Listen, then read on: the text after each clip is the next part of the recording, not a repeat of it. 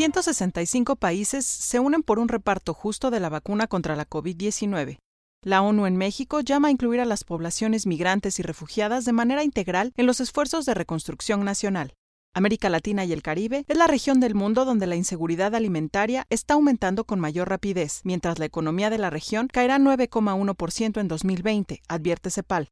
Las compañías tecnológicas y de redes sociales lucran a costa de la desinformación y discriminación, afirma experta de la ONU.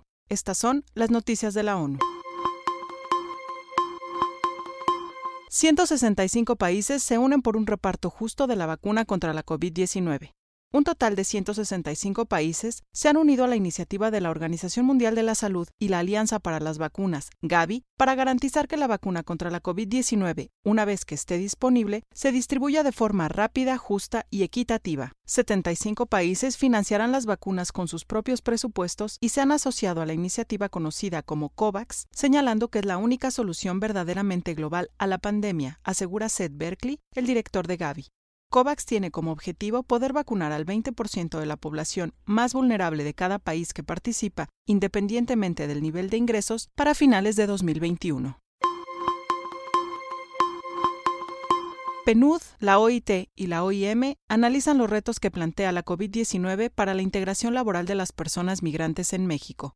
La pérdida de empleo, la escasa oferta de puestos de trabajo y los limitados mecanismos de protección social para las personas migrantes aumentan su vulnerabilidad en las comunidades de destino o acogida en el país. Algunas de estas personas migrantes están en riesgo de contraer el coronavirus si no se les apoya, expresó Laura Canché, coordinadora en México del Programa Regional sobre Migración, Mesoamérica y el Caribe de la OIM en una sesión virtual. La OIT invitó a incluir a las poblaciones migrantes y refugiadas de manera integral en los esfuerzos de reconstrucción nacional y asegurar la protección de las personas trabajadoras y la seguridad y salud en el trabajo frente a la COVID-19.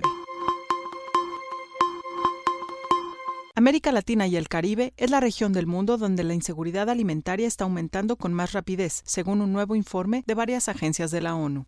El porcentaje de personas que no tiene garantizada la alimentación ha pasado del 22,9% en 2014 al 31,7% en 2019 en América del Sur. Entre estas personas, 48 millones ya pasan hambre, una cifra que creció en 9 millones entre 2015 y 2019. En Sudamérica el aumento se debe principalmente a la situación en Venezuela, donde el porcentaje de la población que pasa hambre ha aumentado de un 2,5% entre 2010 y 2012 a un 31,4% entre 2017 y 2019. En todo el mundo, las estimaciones actuales indican que cerca de 690 millones de personas padecen hambre, es decir, el 8,9% de la población mundial, un aumento de unos 10 millones de personas en un año y de 60 millones en cinco años. Una evaluación preliminar sugiere que la pandemia de COVID-19 puede hacer que entre 83 y 132 millones de personas estén subalimentadas en el mundo para 2020, esto en función del crecimiento económico. Contracción de la actividad económica de la región se profundiza a causa de la pandemia. Caerá 9,1% en 2020.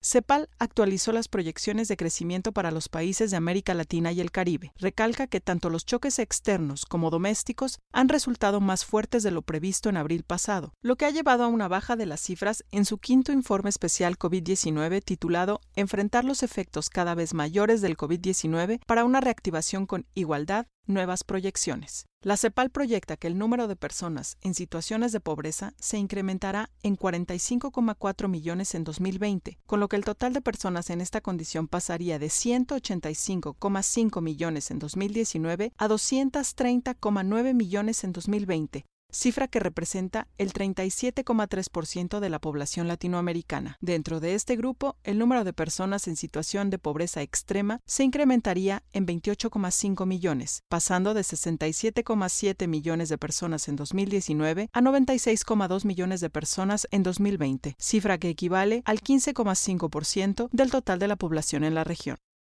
Entonces vemos que el PIB va a caer sin duda en la región en 9,1%, ¿verdad? Aquí vemos este, el promedio, pero vemos que eh, todas las economías caen. En este caso sí, todas las economías caen, ¿verdad? Hay algunas que caen menos que otras, por supuesto el Caribe cae menos 5,4%, ¿verdad? Menos que el resto de la región, pero su caída sigue siendo muy importante, ¿verdad? Y ahí quizás la economía que ayuda en ese promedio es Guyana, que es la única que crece, por el factor petrolero, pero el resto, miren ustedes, toda la región tiene caídas muy fuertes y por cierto países grandes, ¿verdad? Como el caso de México, como el caso de Brasil, que están, eh, bueno, México en menos 9 y, y Brasil en menos 9,2.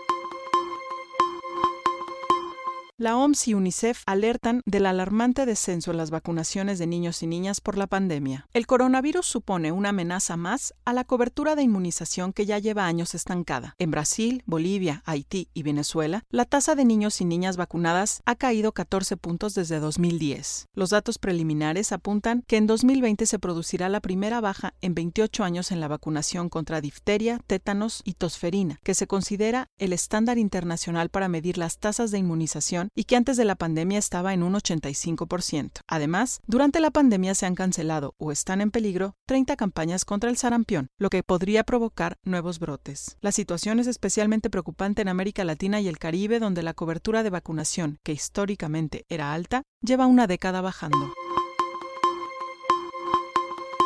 Las compañías tecnológicas y de redes sociales lucran a costa de la desinformación y racismo, afirma experta de la ONU.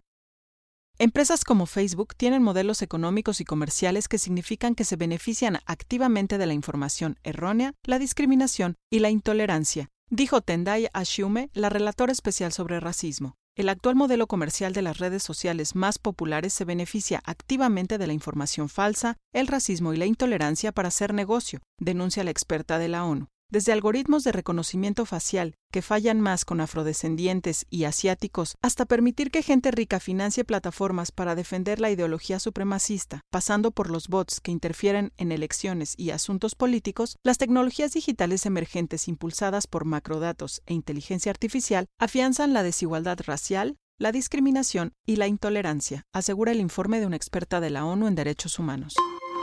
Puedes consultar más información en nuestro sitio dedicado al coronavirus en www.coronavirus.onu.org.mx y en las redes sociales encuéntranos como ONU México. Gabriela Ramírez, Centro de Información de las Naciones Unidas en México.